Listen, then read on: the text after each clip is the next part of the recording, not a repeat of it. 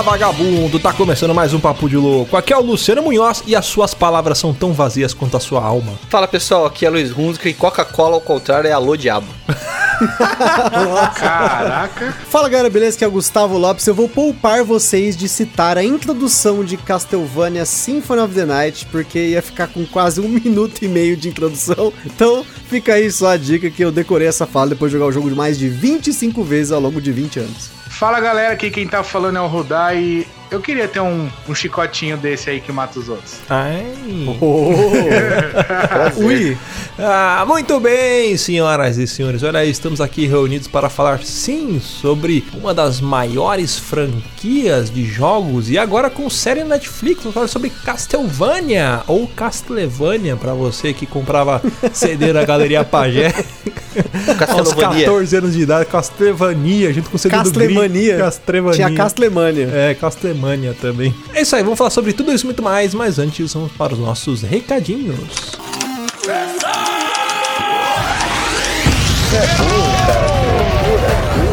Você é burro. Que coisa absurda.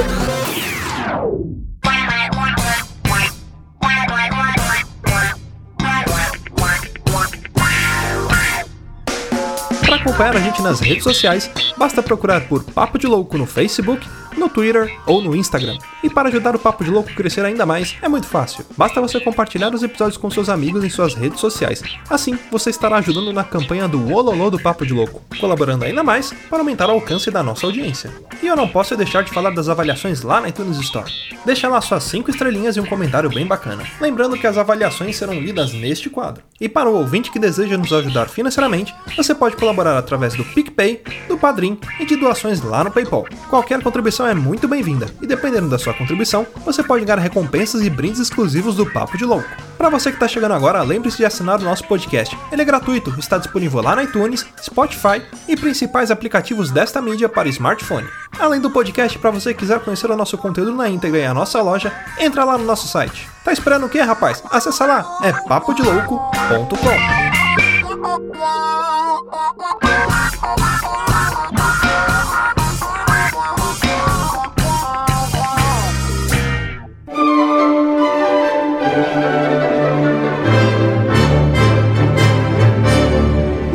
senhoras e senhores, vamos então para mais um quadro de leitura de meios, recadinhos, sinais de fumaça aqui do Papo de Louco. E galerinha, agora sim estamos indo de vento em popa com a nossa Twitch, né? Para você que ainda não acompanha a gente na Twitch, todas as quartas-feiras, às 21 horas, a gente tá jogando alguns jogos lá. Já jogamos Among Us, já jogamos uh, Stopots, já jogamos Black Stories, vários jogos, né? Que a gente faz na nossa live toda quarta-feira às 21 lá na nossa Twitch. Então fica ligado, é só acessar twitch.tv barra papo de louco underline TV. Ah, e às vezes quando sobra alguma vaga no jogo, né? E sei lá, vamos supor que seja igual Among Us, que se não me engano eram oito jogadores ou mais, ah, a gente abre a sala pra galera participar, né? E jogar com a gente. E lembrando que os padrinhos também podem participar da live, então eles aparecem na nossa live. Se você ainda não se tornou um padrinho, fique sabendo que você tem mais este ah, benefício, vamos dizer assim, ao se tornar um apoiador nosso aqui, um madrinho ou uma padrinha. Então lembra lá, assina nosso canal no Twitch toda quarta-feira às 21 horas, às vezes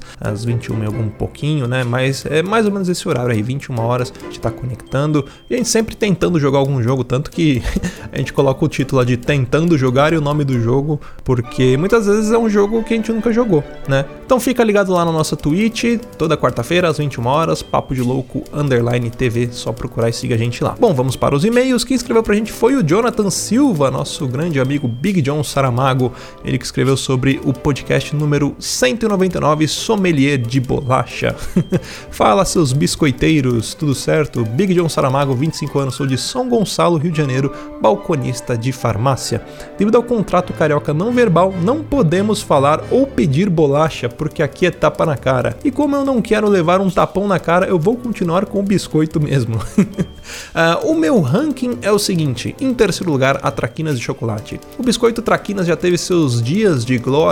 Quando mudaram a fórmula, caíram muito no meu conceito, mas conseguem resistir em terceiro lugar. Cara, isso tá me deixando muito triste, né? Na verdade, a gente sabe que ah, alguns biscoitos, enfim, esses produtos industriais, essas porcarias que a gente come, eles estão passando por mudanças, principalmente por ah, questões de saúde e tudo mais. Então, diminui o açúcar, diminui o glúten, diminui isso, diminui aquilo. E para eles manterem a mesma qualidade que antigamente, é um pouco difícil, porque são usados outros ingredientes. Então, não é mais a fórmula original. Né? E tem também toda a questão de baratear né, o custo de produção. E aí, com isso, eles vão perdendo qualidade mesmo. Ah, e a gente que é consumidor também acaba se, se deslumbrando, né? Vamos dizer assim. Ah, bom, em segundo lugar, ele colocou aqui o Cookies da Balduco, que é bom demais. Ah, esse é muito bom mesmo. Cookie é bom. É, cookie de chocolate é muito bom. e em primeiro lugar, o piraquê de limão. Puta que pariu, sou apaixonado pelo piraquê de limão. Crocante e saboroso, combina bem com um copo de guaravita. Me lembra do recreio na escola. Vou até comprar um agora. é isso aí, um abraço para vocês. Valeu, PS. Espero que venha o patrocínio depois deste e-mail. ah, olha aí, a gente vai mandar a cobrança pra, pra Balduco e pra Traquinas e pra Piraquê. mandar o boleto para eles. Caraca, olha, você falou de Guaravita, aqui em São Paulo tem o Guaraviton, que é uma cópia do Guaravita. Eu já tomei os dois, né? Já tomei Guaravita e Guaraviton, com certeza Guaravita é muito melhor do que o original, né? Mas o Guaravitão também não ficava muito atrás, não. É até que é legal. A gente podia fazer um cast sommelier de bebidas genéricas. ah, bom, o próximo e-mail que mandou pra gente foi a Betina. Ela que escreveu sobre o episódio 202, o PDL Cutting, que a gente falou sobre finais alternativos tirados da nossa cabeça aí. Ah, bom, ela escreveu assim: Fala vagabundos, aqui é a Betina, tenho 27 anos e sou de São João do Meriti. Olha aí, ó, conterrânea do, do, do Bruno Fonseca. Ouço vocês sempre quando corro de manhã, mas preciso tomar cuidado para não perder o fôlego dando risada, mas quis comentar sobre o cast de finais alternativos. Um final alternativo que, para mim, uh, eu poderia mudar com certeza é o final do How I Met Your Mother. Fiquei muito chateada com o final da série porque é uma série sempre para cima de esperança, romance e comédia, mas acontece algo no final, sem spoilers, né? Que acabou para mim com todo o clima. Tem uma personagem ali que com certeza não merecia ter morrido e sempre que penso nisso fico imaginando como seria o meu final. Ah, também estou gostando bastante do formato de drops, apesar de preferir os episódios de uma hora, porque dá mais ou menos o meu tempo de corrida. Acho que tem assuntos que vocês falam que são bacanas e que talvez não caberiam em um cast de uma hora, mas no formato que vocês fizeram ficou muito legal. Força para todos os vagabundos e um beijo. Muito obrigado, Betina. Olha aí. Uh, aliás, galera, vocês mandem pra gente, escrevam no e-mail como que vocês costumam ouvir o Papo de Louco, né? Tem gente que escuta no trajeto, indo pro trabalho, né? Hoje, acho que muita gente tá trabalhando de home office, né? Mas em épocas onde não existe pandemia, né? Como que a galera faz para ouvir a gente? Eu mesmo escuto muito podcast no trajeto do, de casa até o trabalho, né? Tem gente que faz praticando exercícios, cuidando dos afazeres da casa, estudando, né? Enfim, muitas coisas. Manda pra gente também. Uh, escreve aí como que vocês fazem para escutar a gente, tá bom? Bom, antes de chamar o cast, vou aqui agradecer aos nossos madrinhos e padrinhas, né? Então fica aqui o muito obrigado ao Brendo Marinho, Caio César Barbosa, Cleiton Medeiros, Daniela Oliveira, Deberson Nascimento, Diego Cruz, Diego Carlos, Emerson Guerra, Spacker Kaminski, Fabiana Gonçalves, Gustavo Leitão, Jéssica Félix, Jonathan Big John Saramago, é, Lucas Nunes, Luciano Duarte, Luciano Cavamata, Luiz Eduardo, Pedro Gomes, Rafael Prema, Rebeca Serra, Juan Pablo de Oliveira, Ricardo Orozco, Sebastião Nunes, Thiago César, Thiago Sacramento, Thiago Farias e Vitor Guedes. Galera, muitíssimo obrigado a todos vocês que apoiam o Papo de Louco. Lembrando, quem quiser apoiar a gente lá, se tornar um madrinho ou uma padrinha, é só uh, acessar lá o picpay.me barra papo de louco ou através do padrim, padrim.com.br barra papo de louco, tudo junto. É isso aí, agora sim, vamos para o cast. É nós que voa bruxão, ou melhor, é nós que voa vampirão. E pau na máquina.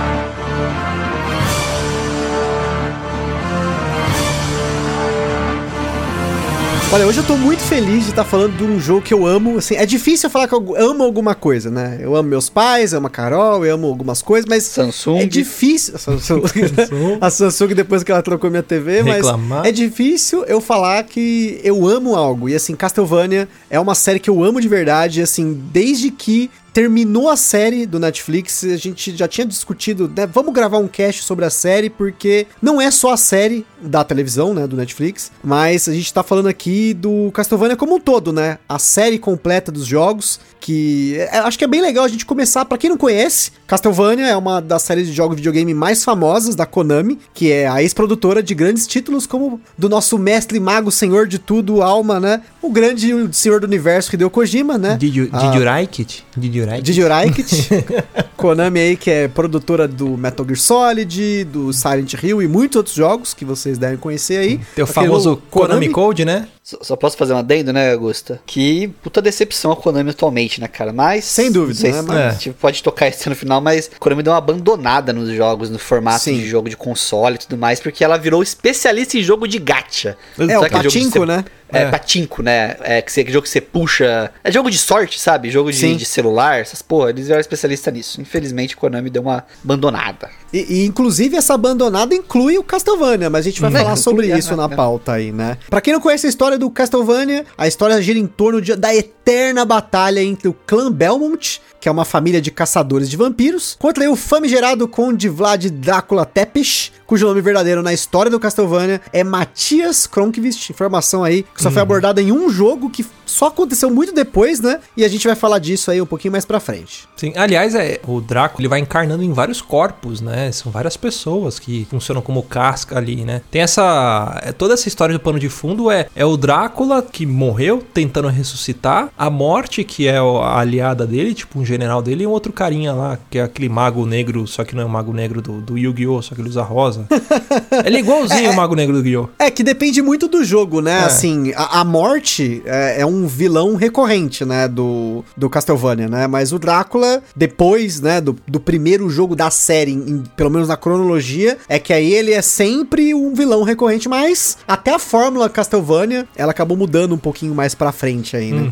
Mas acho que até pra gente começar e a falar, né? Chegar na série do Netflix, que acho que muita gente tá conhecendo o Castlevania hoje por conta da série do Netflix, é legal a gente começar lá atrás, né? No primeiro jogo explicando mais ou menos aí como que começou a série e passando também pelos jogos que realmente são abordados na série do Netflix, né? Lembrando que o jogo ele tem uma cronologia bem bagunçada, né? São aí mais de 30 anos, né, de história de 30 e quase 35 anos, né, de Sim, história sim. de Castlevania. E a cronologia, existe a cronologia, vamos dizer assim, oficial, que os jogos não foram lançados em ordem, quando você vai acompanhando do tempo, começa desde o ano de 1000 e alguma coisa, acho que é 1046, que vai até, o- acho que o jogo mais futurístico é de 2035, né, o tempo em que eles vivem. E tem essa, essa bagunça, né, porque cada hora eles lançam um, tipo, aí vai pro, pra 1400, aí volta pra 1000, e cada, cada vez que lança é explicando uma parte da história. E existe também a- as realidades paralelas, vamos dizer assim, né, as histórias que elas não se conectam com essa linha temporal que foi montada, né. Sim, sim. Até o reboot, né, do Castlevania que vem depois. Mas, pra quem não, nunca jogou, não conhece, o primeiro jogo do Castlevania foi lançado em 1986 para o Family Computer da Nintendo, que posteriormente ele acabou Fami- se Famicom. tornando, né, o, o NES, né, o famoso NES aí, né. E é curioso porque até o Rudá mencionou aí no começo do cast, né, mas na primeira história os jogadores controlavam o Simon Belmont, que é uma espécie de um Conan, que usava um chicotinho de estilo tiazinha pra lutar contra os bichos, cara. Você imagina você pegar um chicotinho, estilo da tiazinha, ou Diana Jones, sei lá, e ir pra cima do capeta. Como é que faz isso?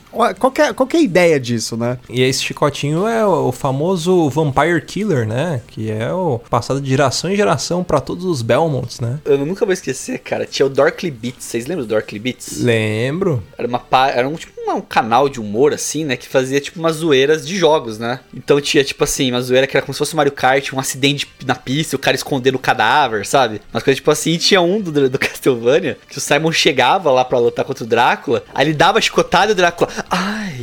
Fala, que foi? Não, vamos lutar ele. Pá, daí, ai... Fala, que isso? Ah, eu vou virar minha forma mais poderosa. Ele virava, tipo, ele tava com aqueles anel no mamilo, sabe? Tava tudo zoado. Ele falou assim: a palavra-chave pra parar é Alucard. tipo,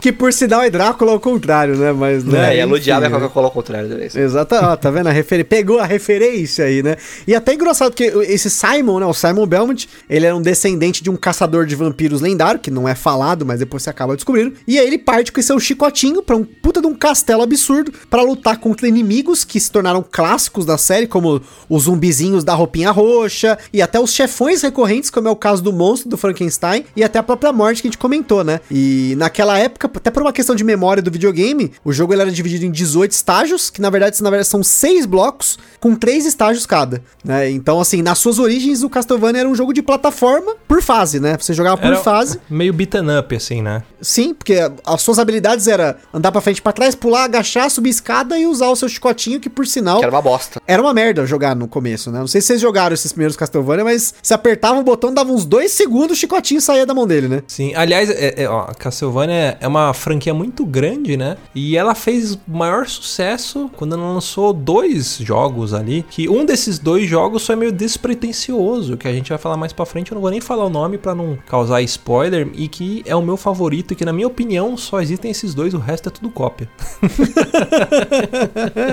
Não, mas na boa, gente, reflete essa história. O cara vai pra lutar com o Drácula com um chicotinho, mas claro, ele não tinha só um chicotinho, né? Porque, né, obviamente, sem consciência, ninguém é idiota de brigar com a morte com o Drácula só com isso. Não, e mas, aí, pe- mas pera, que não era qualquer chicote também, né? Era, o- Ah, era o chicote, é, era o Vampire Killer que tinha a alma da. Se eu não me engano, era da esposa dele, né? Que era uma meia vampira, uma parada assim. E é, isso daí na verdade é a história original, né? É. Do Castlevania Lament of Innocence, né? Que a gente vai comentar aí, porque ele só saiu muitos anos depois, né? Então, tipo, a gente, na época ali, era uma história muito seca, né? Até algumas coisas que tinha, um elemento, né? Que foi criado logo no primeiro Castlevania, pra quem já jogou, tem em todos os jogos da série, que são as armas secundárias, porque você consegue coletar no mapa, né? Várias armas como faquinha, é, você tinha também é, Machado. machado, água benta, Água, né? água benta. A cruz. Tem o reloginho, né? A cruz, É. não, a cruz é sensacional, né? O cara cata uma cruz sagrada e taca como se ela fosse um bumerangue. É o Olha poder só, de Deus. Que sensacional. É o famoso tapa de Jesus do MRG. E até uma coisa importante da série que, assim, uma decisão muito importante do jogador no Castlevania é que você só pode manter uma dessa arma secundária. Então você vai lutar ali com o seu chicotinho mais uma dessas armas, né? Que elas acabam mudando de jogo pra jogo, mas na maior parte do tempo é sempre faquinha, machado, reloginho e, e as cruz com bumerangue, né? Dependendo que se eu pegasse, você não passava do chefão, não, né? Ah, Né? é Porque, verdade. Tem né? a arma certa pro, pro, pro carinha certo, né? Não era qualquer coisa, não. Tem inimigos que a água benta funciona muito melhor, né? Tem outras que o chicote funciona, outros que o machado. É igual quando você joga Mega Man, né? O Mega Man você, é, principalmente Mega Man X, né? Você vai absorvendo poderes de outros chefes e esses poderes você vai usando pra, pra enfim, pra derrotar, né? Então você não É, consegue tem a ordem derrotar o- certa, né? É, você tem uma ordem certa. Até você consegue do, do método mais, vamos dizer assim, mais rústico, né? Indo pra porrada. Só que você vai ser muito mais difícil. Enquanto você, se você pegar a arma certa, né? Você vai ter muito mais facilidade. Porque é como é aquela, aquela mecânica de pedra, papel e tesoura, né? Que a pedra quebra a tesoura, a tesoura corta o papel, o papel engole a pedra. Então, se você souber usar isso durante o jogo, você consegue ter uma experiência muito mais tranquila e, vamos dizer assim, é o caminho mais o caminho é suave, né? E até uma informação legal, porque muita gente conhece o Castlevania pelo Koji Igarashi, que é um cara que a gente vai falar aí mais pra frente, o Iga. Porra E- louca do caralho. Grande Iga, joguei Não, bola com ele. grande Terça-feira passada. A gente alugou uma quadra, Igão, Igão. Igão? Cinco É o reais, Igão? O Igão, devendo 5 reais. Chamamos ele pra gravar aqui, ele não veio, né? Mas o cabeça, o diretor por trás dos Castlevanias original, o cara que deu a origem na porra toda, é um cara chamado Hitoshi Akamatsu, que era um grande fã de cinema e ele acabou usando elementos de filme de faroeste, de filmes antigos de horror e até mesmo o chicotinho do Indiana Jones é uma referência direta ao Indiana Jones. Ele fez várias homenagens e paródias do- dos primeiros três jogos da série e ele tentou ao máximo aí aplicar, entre aspas, a visão do diretor nos jogos, com esses movimentos, com esses momentos cinemáticos, com uma história um pouco mais cativante do que os jogos da época. Porém, apesar aí do sucesso do primeiro jogo da série, os demais que ele dirigiu não foram tão bem assim, e ele acabou primeiro saindo do projeto, e então ele se demitiu da Konami, assim como todos os grandes gênios que já passaram pela Konami. Tem uma coisa que a gente não falou também sobre a história do jogo, né? Além dos Belmontes, dessa batalha épica e travada contra o Drácula, tem a questão do castelo do Drácula, né? Que é praticamente uma entidade que ela se transporta, que a Netflix trouxe isso de uma forma bem brilhante também, né? Como que funciona esse esse teletransporte do castelo, e aí diz a, a lenda que toda vez que o mal tenta vencer as forças do bem, o castelo do Drácula surge, ele ganha forças, e aí o, os Belmonts vão atrás dele para tentar matar, né? Tem toda essa mecânica também do castelo ser algo mágico, né? Algo que se movimenta e que no Symphony of the Night, que é o meu jogo favorito, que o resto é tudo cópia, é, ele tem uma mecânica ainda mais legal sobre o castelo que eu não vou falar agora, só mais pra frente para não dar mais spoiler, que eu já dei. E, e, até uma informação, né? Você falou do castelo do Drácula, né? Porque originalmente o Castlevania se chamava Akumajo Drácula, que se você traduzir ao pé da letra aí, seria o Castelo do Mal do Drácula. Uhum. Quando o jogo ele foi começar a ter o seu sucesso vai, internacional, o vice-diretor da Konami na época, que era o Emil Heidkamp, ele achava que essa tradução Drácula's Satanic's Castle era alguma coisa assim muito anticristã, e aí ele decidiu discutir lá dentro e eles mudaram o nome do jogo para Castlevania, né, alusão a Transilvânia e Castelo, né, tipo Castelo na Transilvânia, que para mim melhor. empobreceu o, o nome, mas é. acabou que virou, né, algo assim Acabou pegando, é, né? marcante, né? Virou Pegou, uma marca, né? né? Virou uma marca registrada. Empobreceu, mas eu acho que ficou um pouco mais impactante, viu, Gusto? Eu acho que criou uma marca. Qual, qual, qual era o nome que você falou que era antes? Era Akumajo Drácula. A gente não ia estar tá falando do Akumajo Drácula aqui, desculpa dificilmente, pelo nome assim, talvez não, ele não assim. fosse ter o sucesso que teve. Acho que Castlevania ficou um negócio muito mais místico, vamos dizer assim, é. em certo ponto, entendeu? mais palpável também, né? O próprio Symphony of the Night, quando ele veio, é, quando ele foi lançado, né, foi bem na época da quinta geração dos jogos. Então você tinha muito, existiam muitos jogos 3Ds, né? O forte do, do daquela época era explorar o 3D nos jogos, né? Symphony of the Night, como a maioria dos jogos da franquia do Castlevania, são jogos 2D, né? Um ou outro que, que é 3 3D agora mais atual, né? A gente consegue ver uns jogos com gráficos muito melhores. É, mas até nessa época em que o 3D estava em alta, estava em ascensão, né? Melhor dizendo, o Symphony of the Night ele lançou em 2D e ele pegou mais no Oriente, a princípio, né? Do que no Ocidente. Tanto que você, naquela época era mais fácil você encontrar versões japonesas, né? E aí a galera não queria fazer regionalização por causa disso. E ele veio para quebrar esse paradigma que naquela época existia essa visão de que jogos 3Ds eram melhores do que jogos 2D. Era o futuro, né? Era o futuro, caso, né? né? Se você tá vendendo um jogo 2D, você tá ultrapassado. E os caras lançaram um jogo fantástico 2D, né? Com várias mecânicas que foram inovadoras. E, e enfim, aí passou até a regionalização e aí você conseguia encontrar jogos, pelo menos traduzido para o inglês, né? Mas a princípio era japonês. Eu mesmo tenho meu, o meu Castlevania aqui é, em japonês porque eu joguei ele no Sega Saturn. Eu tenho uma relíquia aqui, um Sega Saturn que ainda funciona e de vez em quando eu jogo Castlevania por ele, né? E é aquela versão um pouco diferenciada dele em japonês, com personagens a mais, com uma extensão do mapa, algumas porcentagens, né? Que é uma das mecânicas que eles trouxeram, né? Que na verdade eles importaram do, do Metroid, né? Que é esse avanço de mapas por porcentagem. Porque até certo ponto a franquia ela era meio estilo beat'em up. Então você tinha as fases, eram, que nem o Gusta falou, nos primeiros jogos tinham 18 estágios. Então você passava uma fase você não voltava mais. A partir do Symphony of the Night, ele trouxe essa mecânica que foi um pouco importada do Metroid, né? Que era um outro jogo de exploração, que era meio que um conceito de mapa aberto em 2D. Então você podia passar entre uma ala e outra. Conforme você ia explorando isso, você conseguia consultar no mapa quais alas você já tinha explorado, quais ainda faltavam para explorar, alas secretas e tinha uma porcentagem. E eu lembro que no Castlevania do Sega Saturn, você tem umas alas a mais, então você consegue, é, no primeiro mapa, ter mais do que 100%. Isso é muito bacana. E aí isso acabou virando um gênero, que é, que é o famoso gênero é, Metroidvania, né? Que é essa junção do Metroid com Castlevania, que é essa mecânica de explorar. Hoje em dia tem bastante jogos que, que são assim, até eu joguei recentemente, passei nervoso com Hollow Knight, que é um jogo muito semelhante até ao, ao, ao Castlevania, né? E tem essa temática também meio gótica, meio de terror, acho que é por isso que ele fez tanto sucesso e tem essa mesma mecânica de você poder passar por várias alas do mapa, voltar e interagir com os personagens, enfim. Você tem que voltar, né? Você Ele tem que voltar. incentiva a você reexplorar os ambientes. É, porque às é vezes você, tá, é, você tá num ambiente, só que você não consegue, sei lá, passar por uma porta porque você precisa de um poder ou de uma chave para abrir aquela porta. Então você tem que ir lá pra frente, depois você tem que voltar lá naquela porta do começo. Não, e o jogo nunca te fala, né? Você, você só olha e fala assim, nossa, isso aqui com certeza vai quebrar, vai dar para queimar, fazer alguma coisa pra você sair e passar aqui. Mas é curioso, porque assim, muita gente tem essa impressão de que começou no Metroid, mas a segunda versão, uma versão paralela do primeiro Castlevania, que é o Vampire Killer, o nome do jogo é Vampire Killer pra MSX2, ele introduziu essa mecânica de você ter.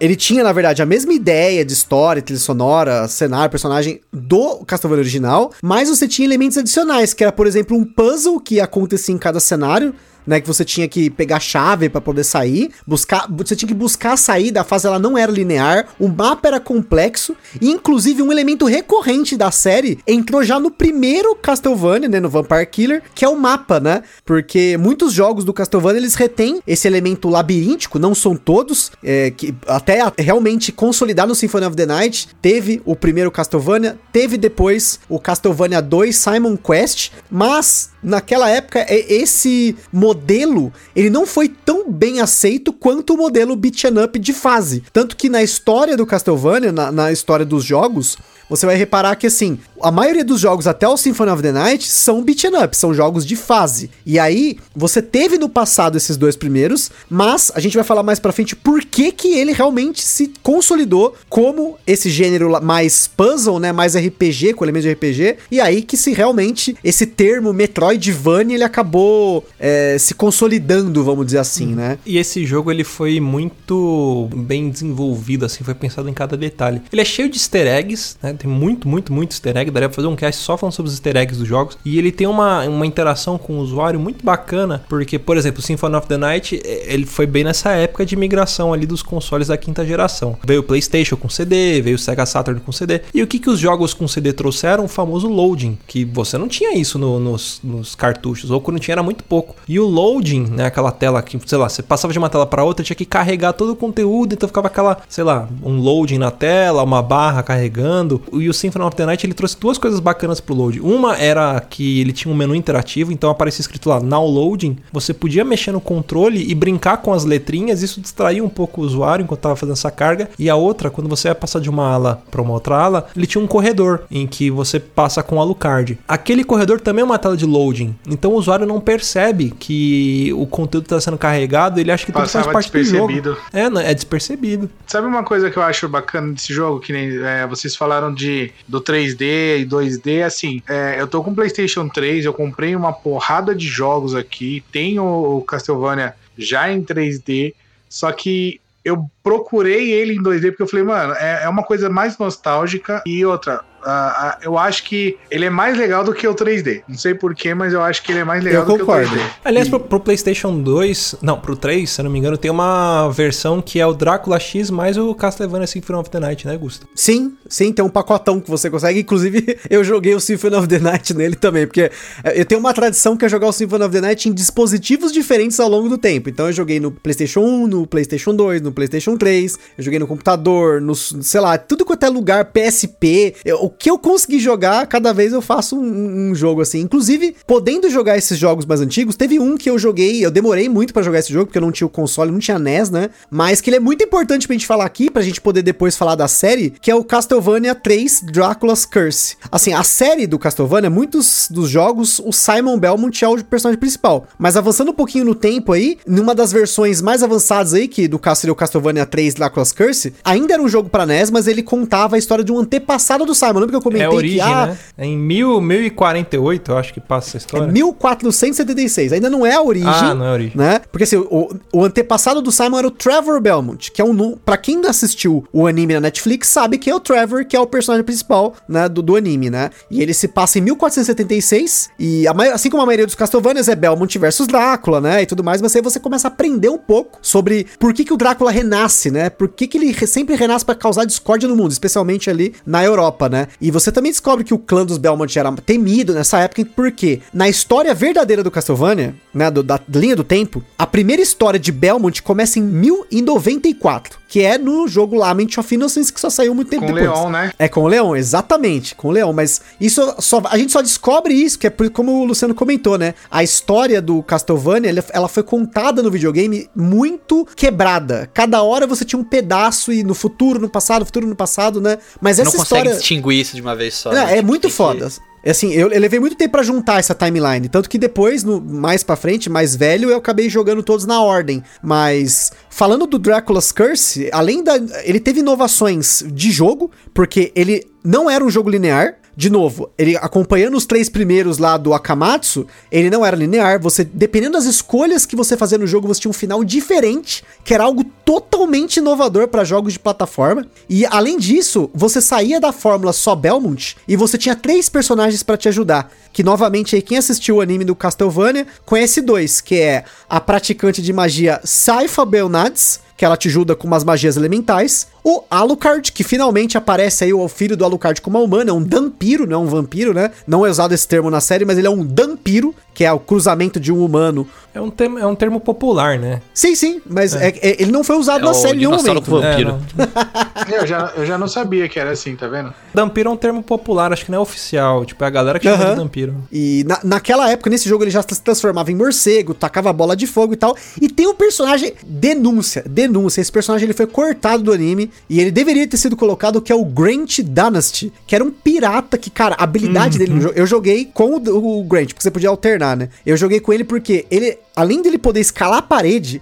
você podia mudar de direção durante o pulo, que é algo que era totalmente difícil de você ver. O cara poder, a hora que você dá o pulo, você só pulava pra uma, uma direção, você não conseguia pular para outro lado, né? E era legal porque você podia trocar entre o Trevor e os seus assistentes, e dependendo de quem você escolher pra te acompanhar no jogo, você poderia ter um, ver um final diferente. Se você tem os, com a Cypher era um, com o Grant era outro, com o Alucard era outro, e sem ninguém era outro também, né? E vale a pena a gente ressaltar aqui que o anime do Castlevania, da Netflix, a história se passa nesse arco do Castlevania Dracula's Curse. Porém, o desenvolvimento da série é muito diferente do jogo. Eles, inclusive, eles acabaram é, desenvolvendo melhor alguns personagens. Eu, eu achei que ficou muito melhor desenvolvido, mas é, o, assim, ele retém a, a, uma, um pouco da ideia, né? E assim, esse Castlevania ele foi muito importante pra série, né? Porque a história dele é muito querida pelos fãs, mas quem realmente quebrou tudo e se- né, colocou o nome do Castlevania na história mesmo,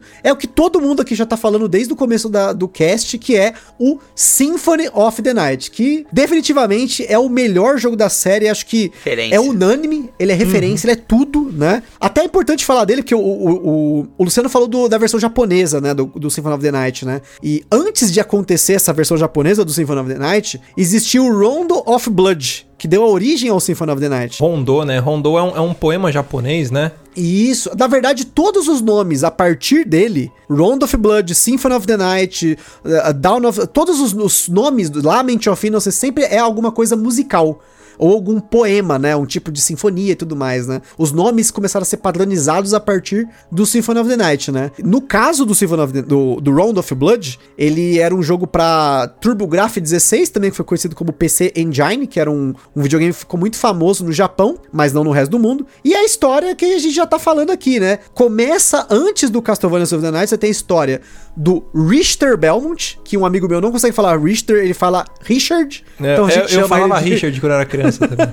que é, que Então, é, o, gente- é o protagonista do Drácula X, né? Sim, exatamente. Tem uma conexão ali, na verdade, porque o Drácula X, se eu não me engano, ele é um remake do Round of Blood. se eu não me Isso, engano, é. posso estar falando merda aqui, né? É, é- E- não, é isso mesmo. Ele é um remake e aí você joga com o Richard e aí o, o Symphony of the Night, ele começa exatamente na última fase do Drácula X, que você joga com o Richter pra matar o Drácula. Você já começa no- matando o chefão. Né? E aí, a partir dali, se eu não me engano, o, o, o Richter ele é, ele é amaldiçoado, ele é capturado, alguma coisa assim. E o Alucard ele percebe que o, que o castelo apareceu de novo. E como o Richard foi capturado, ninguém consegue. Não, não existe um Belmonte pra poder derrotar o Drácula. E aí ele vai pra, pro castelo pra derrotar o Drácula. E aí que tá o pulo do gato. Porque até esse momento da franquia, a gente jogava sempre com um Belmonte. E os desenvolvedores tiveram carta branca pra fazer o que quisesse. Porque, tipo, era meio que despretensioso. E aí a galera se juntou e falou: mano, vamos fazer o seguinte: vamos, em vez de colocar o Richter como é, o protagonista, vamos colocar o Alucard, que é o Coca-Cola do Diabo. Aí colocaram ele e trouxeram outras mecânicas pro jogo, como eu falei, é, que é essa,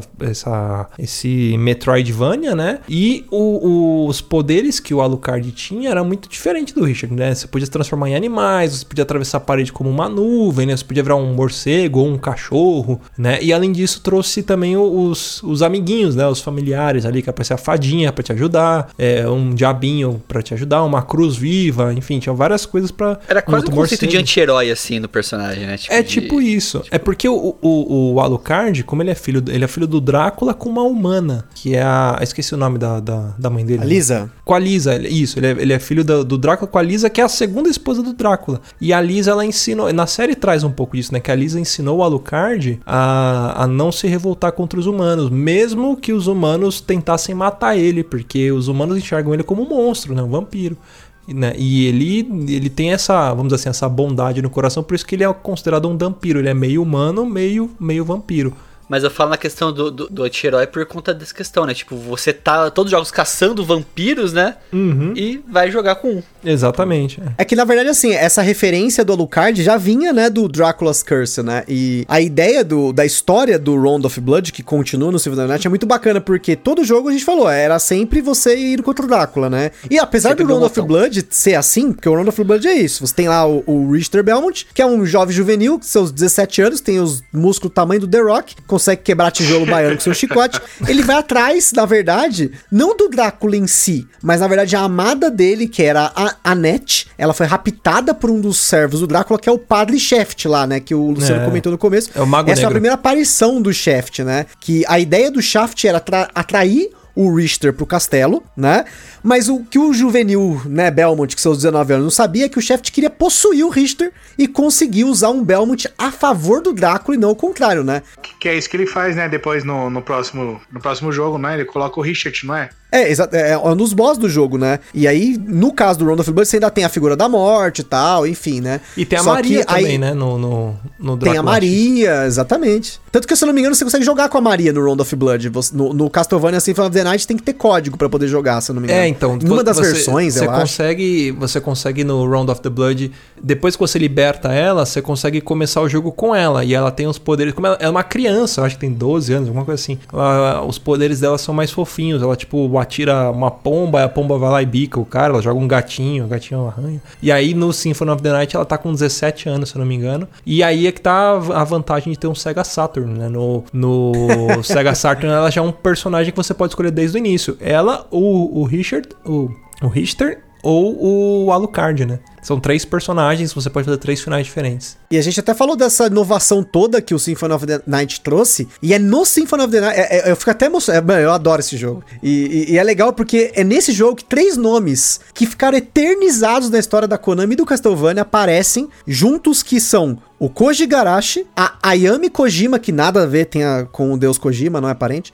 e a Michiro Yamane. São duas mulheres e um cara. Então, começando aí de trás pra frente, a Michiro Yamane é a compositora e pianista japonesa que trabalhou na composição das trilhas do de diversos jogos da Konami, porém foi com seu trabalho no Castlevania Bloodlines e posteriormente no Castlevania Symphony of the Night que ela marcou o nome dela na história dos videogames, especialmente aí no Symphony of the Night, né? Pois como o PlayStation, ele possuía uma capacidade muito superior a qualquer outro console para reprodução de áudio, foi aí que soltaram o monstro da jaula e aí ela pôde trabalhar com sons reais, com instrumentação, com orquestração muito mais complexa, o que resultou numa das melhores trilhas sonoras da história dos videogames pra mim, que ela engloba diversos estilos de música e para diferentes áreas do castelo, né? Então assim, a trilha sonora do Castlevania a partir do Symphony of the Night começou a ca- ficar cada vez mais rica. Ela já era boa antes, mas o Symphony of the Night ele marcou muito aí, né? Ela compunha pras alas do castelo, né? Igual a gente falou no, no cast sobre Street Fighter, que a música ela era composta pro cenário, ela fez a- essa outra compositora, né? Ela fez a mesma coisa pro Castlevania, só que pras alas. Cada ala tinha. Uhum. Eu lembro da música da biblioteca, que você entrava na biblioteca, é uma música bem tipo de esperança, assim. Putz, era muito legal. Apesar de odiar a fase da,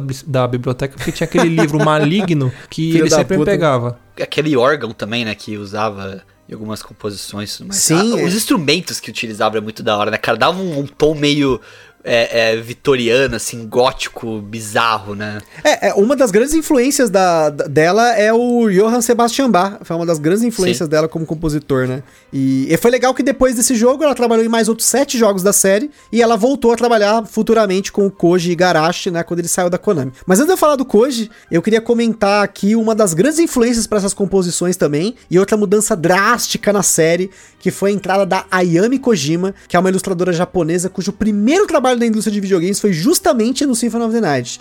A Yami, ela trabalhou pesado na concepção dos personagens da série, porém diferente dessa arte mais comics, né, com os Belmont Salacona, os cara musculoso, aquele Drácula mais padrãozinho, bigodinho meio mexicano, cabelinho para trás, aqui no Symphony of the Night, que a gente conhece a arte dela com um estilo mangá, mais precisamente aí num estilo chamado Bishonen, que, para quem não sabe, Bishonen é um termo que significa jovem bonito, que é um estilo meio andrógeno de beleza masculina, uma estética bem específica lá do Oriente, e a Ayami ela acabou mudando totalmente a estética da série, que acabou perdurando nos outros jogos. Então a, a arte dela foi conhecida, né? Eu sinto da arte dela uma influência muito grande, por exemplo, em Roda de Versalhes, sabe? Sim, tipo, nossa. Um, mesmo Clamp, um estilo né? bem parecido. É, o próprio Cavaleiro do Zodíaco, aquele último lá, Lost Canvas, é meio, meio a mesma pegada. Tem uma curiosidade a respeito da, das inspirações dela. Dizem que ela, o Alucard ele foi inspirado no, naquele personagem do Vampire Diaries, se não me engano. Acho, é o Lestat, eu acho. É, o isso, foi, foi inspirado no Lestat. E, e se você vê, tem uma certa semelhança, só que com traços mais delicados, né?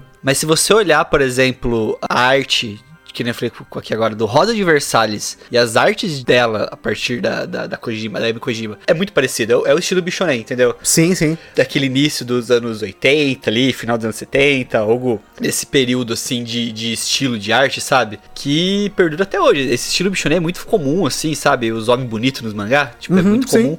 É. Mas especificamente esse estilo dela, tipo, mais clássico, assim, é muito característico. É muito característico. E assim, isso acabou perdurando por mais sete jogos da série. E acabou ditando o tom para outros jogos que ela não trabalhou, né? Porque apesar dela não trabalhar em todos os jogos da série Castlevania, posteriormente algumas artes foram inspiradas na dela, né? Mas vou te falar uma coisa, que vocês estão falando esse negócio de estilo meio andrógeno dos jogos e tudo mais.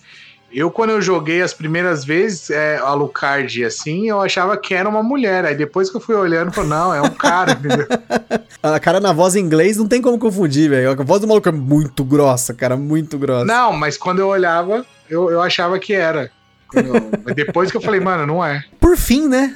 Além dessas duas mulheres aí, nós temos aí o homem que foi a força criativa por trás do Symphony of the Night. Ele que começou como programador, virou diretor assistente e muito mais da série Castlevania a partir do Symphony of the Night, que é o Koji Igarashi, que carinhosamente é chamado por muitos de Iga. Né? O Iga ele foi responsável por transformar definitivamente essa fórmula de plataforma de estágios, né? Essa coisa mais curta e linear, em algo muito mais profundo, mais longo e cheio de caminhos, mesclando a porradaria e ação dos jogos originais da série com a exploração mais proeminente dos três primeiros. E até mesmo elementos de RPG mais profundos, como diferentes status, você tinha level do personagem, uhum. você podia escolher arma, skills, equipamento, item de suporte, poção, caralho 4. Inclusive, olha só que coisa louca, é possível você terminar o Castlevania Symphony of the Night sem ver mais de 130% do jogo inteiro, porque como o Luciano comentou, o jogo ele se passa em até 100% ou a 103%, se você fizer umas gambiarra lá, mas você tinha o castelo invertido, você tinha vários finais alternativos no jogo. É, são, e... são três finais, né? O final normal, o final do castelo invertido e tem o final que você faz com os personagens essa, uma parada assim, né? É, na verdade, assim, o, tem um final que você mata o Richter no final do jogo sem ter o item que você descobre que ele é ou ele tá sendo possuído. Se você tem o item que ele tá sendo possuído e você mata ele mesmo assim, você tem mais um final. Você tem um final que você simplesmente vai lá e, e termina e mata o Drácula. E você tem um quarto final que quando você consegue fazer uma porcentagem específica lá, você vê uma cutscene diferente. Mas é, olha só que coisa louca, gente. É assim, inicia, e, e, mesmo assim, né, o Symphony of the Night ele levou um tempinho para ele engrenar nessas vendas, né? Porque como a gente comentou aí, é, a época do PlayStation, do 64, do Nintendo 64, era muito jogo 3D. Mas o Castlevania ele mostrou que o 2D não só poderia perdurar, mas também ele estabeleceu esse gênero que a gente comentou aí algumas vezes, que é o tal do Metroidvania, que ele realmente ele se consolidou com a soma do Super Metroid com o Castlevania Symphony of the Night. E não apenas isso, né? Mas se você for pegar o Symphony of the Night, em questão de história até mesmo, narrativa, ele é muito profundo. Ele explora a origem do Alucard, a parte que a mãe dele é crucificada pelo povo, que ela fala para ele não para ele não é, ir contra os humanos, que é citada, é uma referência que aparece no anime, né? E é curioso, porque tem até a introdução do jogo virou um meme na época, né? Que o, o a citação, tem uma fala no começo do jogo que é o Richter Belmont e o Drácula discutindo. Essa fala que eu comentei, que eu joguei tanto Castlevania que eu decorei essa fala. E, aliás, Na verdade, não só decorei foi um trecho dessa fala, né? Suas palavras são tão vazias quanto sua alma. Your words are empty as your soul. né? É. Essa fala, gente, é, é foda. Começa a jogar, eu tenho que falar junto. Aí depois, quando mais pra frente, né, tá, acaba a introdução e tal, tem a fala inicial da morte com o, o Alucard. Eu decorei essa também. Eu acho que eu decorei a fala final do Drácula, que ele faz uma citação da Bíblia. É, é muito louco. Esse jogo, os caras falaram assim: olha, solta o que der, faz o que vocês quiserem, né? E é foda, porque, tipo, a partir do Symphony of the Night, a franquia Castlevania tentou repetir esse sucesso, né? Estrondoso, inovador e tal. Mas, hum, apesar de vários títulos inovadores nessa fórmula Metroidvania, nenhum outro Castlevania foi tão importante quanto esse, né? Ó, eu tenho, eu tenho a minha cronologia favorita. Começa com Altered Beast, aí vai pro Symphony, é, é, pro Drácula X, aí vai pro, pro Symphony of the Night e depois vai pro Devil May Cry. Devil May Cry. Pronto. É, esses quatro jogos são, são os oficiais da franquia pra mim. E Altered Beast é, tem tudo a ver, cara. Até o Aí Mago bota Negro Magic aparece. Sword também no meio. Magic, oh, Magic Sword era da hora, mano. Pronto. Putz. Essa é a E- e cronologia. É porque assim, a cronologia mesmo, né? Falando, né? A gente, ela começa lá no Lament of Innocence em 1900, em 1094, que na verdade você descobre que o Drácula na verdade é um cara chamado Matias Kronkvist, que era melhor amigo de um Belmont, né? Que é o Leon Belmont. E aí nessa treta daí, que não tem essa treta Drácula versus Belmont, você só descobre a origem, né? Que tinha um vampiro, que era o Walter Bernhard, que ele captura a mina, né? Do Leon, né? Nossa, que inédito, né? Pra variar, né? Mas enfim. É aí tem a briga lá. Drácula de Bram Stoker, né? A, a Sim, história sim. foi toda inspirada. E aí, assim, o Leon, naquela época, não tinha o Vampire Killer, mas ele teve a moral de matar esse tal de Walter, o Valtinho, com a porra de um chicote que não fazia nada. E aí, você, pra quem jogou, você bate no lá, você tenta lutar, não acontece nada, e aí você descobre que você vai ter que fazer um ritual. A Sarah, que era a mina dele, tá virando vampira e tal. E Isso. aí, ele faz o ritual e aí cria-se o Vampire Killer com a alma da Sarah, né? E isso traz uma mágoa no Leon muito grande. Ela se sacrifica, né? Ela se sacrifica e aí do- o Leon vai atrás lá do, do, do, do Valtinho lá, depois ele acaba brigando com a morte, e nessa briga com a morte, a morte chega pro Leon e pro Matias e fala assim: olha, a alma do, do- desse vampirão aqui pode tornar vocês imortal. O Leon fala não, obrigado. E o Matias fala, foda-se, vamos que vamos, porque, novamente, né, o Matias, naquela época ele já tava puto, né, aconteceu um monte de merda na vida dele e tal, e ele aceita essa, essa, essa proposta, né, e nisso que surge essa treta Belmont versus Drácula, porque o Leon ele fala, mano, eu vou te caçar pelo resto da sua vida, seu filho da puta, porque o vampiro que fudeu a minha mina, agora tá dentro de você, na sua alma, né, e essa O vampiro timeline... que ela- fudeu minha mina.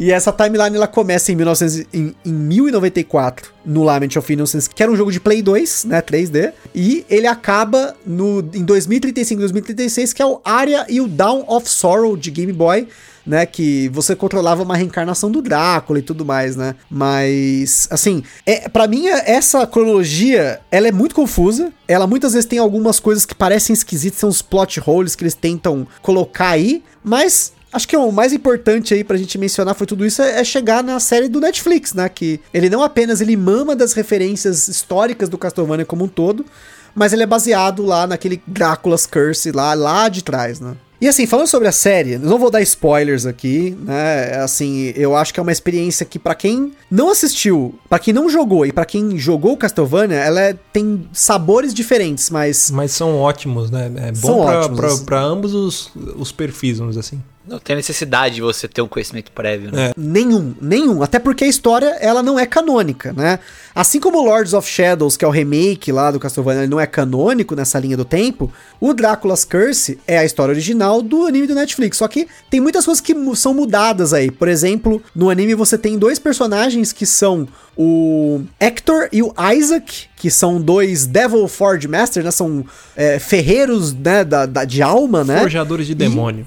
Forjadores de Demônios, eles aparecem num jogo do PlayStation 2 também, que é o Curse of Darkness, mostra a história deles e tudo mais. Mas essa história no anime ela é muito diferente e eu confesso que a história do anime é muito melhor do que a história do Curse of Darkness, porque o Curse of Darkness é só um pano de fundo, e quanto que no anime eles aprofundam o personagem a entrar no âmago de cada um deles, no- nas motivações deles, no, vamos dizer assim, no futuro deles, o que, que eles fizeram. Então, assim, esses dois personagens eles tiveram uma cobertura animal no Castlevania do Netflix. Assim como uma vilã que tem em outros dos jogos do Castlevania, mas ela não é tão importante assim, que é a Carmila, né? Que é uma vampira que no anime ela teve assim uma abordagem. Cara, foi muito foda a forma como foi colocada a Carmila no anime. Eu não imaginava que eles poderiam trabalhar um personagem tão bem quanto ela. É, o anime, eu não assisti todas as temporadas ainda, preciso assistir o restante, confesso. Mas o que eu achei interessante dele é como ele é, é quase.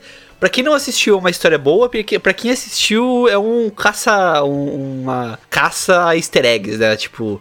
Muitos É detalhezinhos que né? são referências e easter eggs e nostalgias, tipo, detalhezinhos mínimos, assim, que você olha e fala, caralho, olha isso aqui, aquilo lá, olha isso aqui, aquele outro, e, e assim vai, cara, é muito Ó, bacana isso. Eu vou ser sincero que eu chorei três vezes assistindo essa série. Três vezes. É, Não é normal isso acontecer comigo, mas a primeira delas foi que na segunda temporada ele toca no episódio 7 a música, uma das músicas mais famosas do Castlevania, que é a Blood Tears, que é uma música que começa com um piano super característico. Pra quem já jogou, começa a tocar, sabe- aquele Pablo, qual é a música? Três notas? Se você tocar as três primeiras notas de Blood Tears, eu sei que é a Blood Tears, porque é uma música que ela marcou minha infância e ela até hoje, quando eu ouço, dá aquele, sabe aquela emoção, fala, puta que foda. E aí quando começa a tocar a música, na batalha que toca no anime, o cara arrepiava, se a barba arrepiou, cara. Aquilo ali pra mim foi, nossa senhora, muito foda. Que, aliás, as cenas de luta no, no, nos anime, no anime, elas são sensacionais, né? Elas são bem ricas em detalhes, não é tipo, sei lá, Dragon Ball, que você só vê um risco pra um lado, um risco pro outro, explosão. Não, ela tem níveis de detalhes, você vê o Alucard lutando,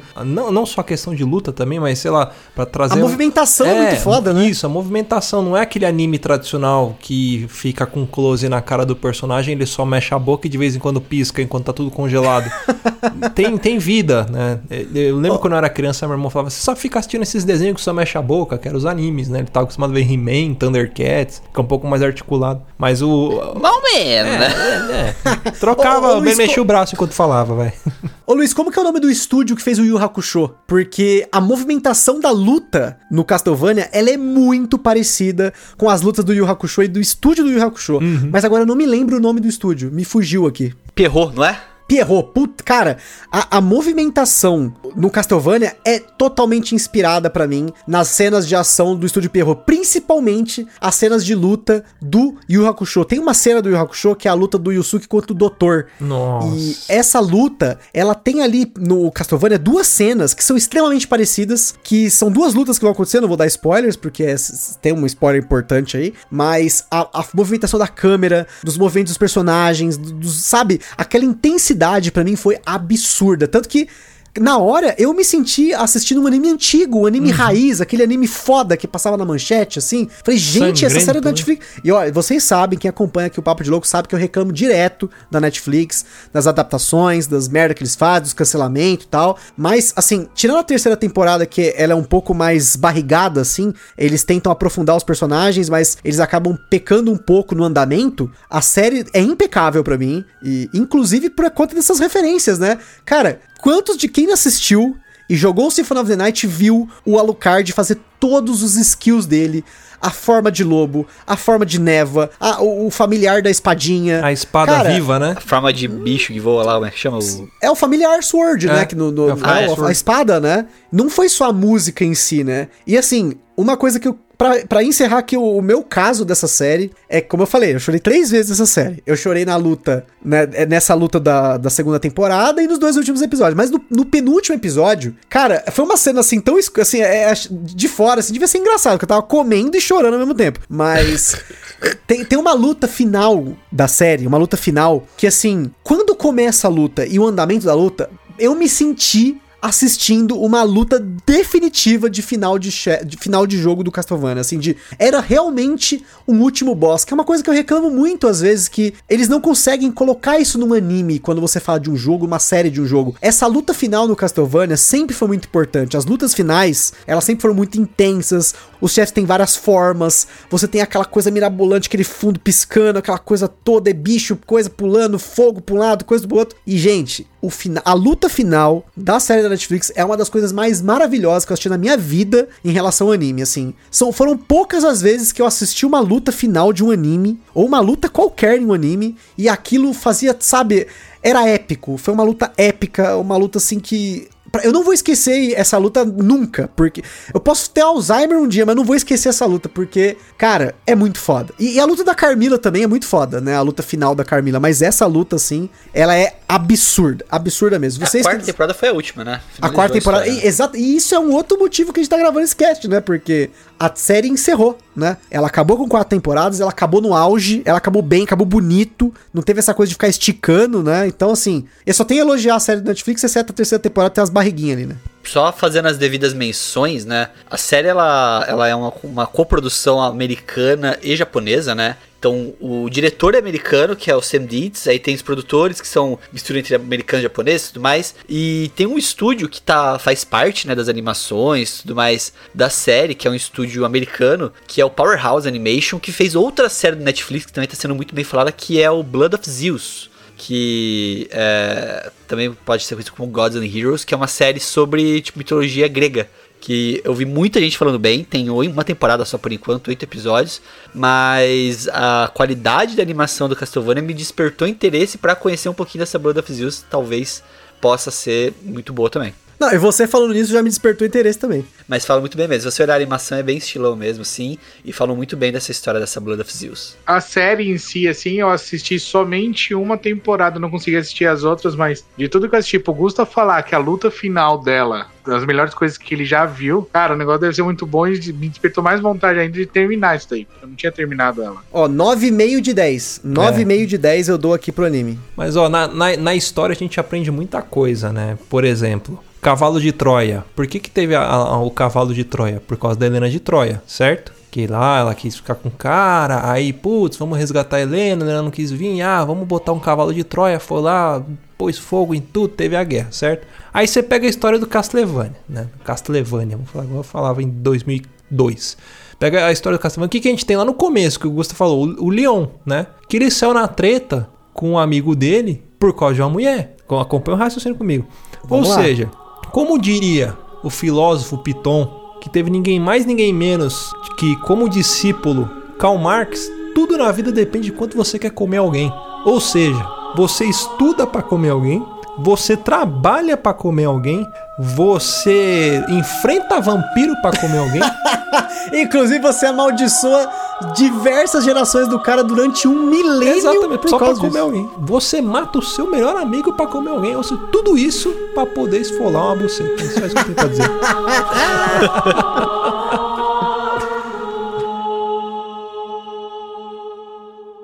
Quer ouvir mais? Papodelouco.com ou assine o nosso podcast.